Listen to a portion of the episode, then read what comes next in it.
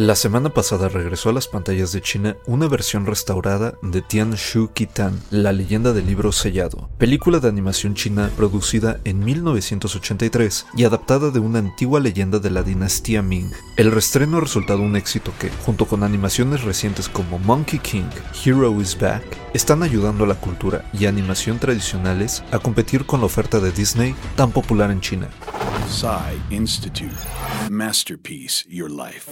El término Donghua refiere a toda la animación hecha en China. El cine animado de ese país tiene sus orígenes en la llegada a Shanghái en 1918 de Out of the Inkwell de los hermanos Fleischer, aunque no se puede hablar de una industria hasta la década de 1920 y cintas como The Big Trouble in the Drawing Room y The Camel's Dance de los hermanos Wan, autores también del primer largometraje de animación chino Princess Iron Fan de 1940. Dirigida por Wang Shushan, la película está basada en el clásico literario de Feng Menglong, Ping Jiao Xuan, y trata sobre un santo que entrega un libro sellado a un hombre que lo usa entonces para ayudar a su aldea a luchar contra tres zorros, y que es sentenciado así por el emperador de Jade a proteger el libro de por vida. Producida por Shanghai Animation Film Studio en 1983, la cinta combina ópera tradicional, recorte de papel, pintura con lavado de tinta y otras técnicas, y 38 años después es aún considerada una de las mejores películas animadas chinas, comparable a su predecesora The Monkey King,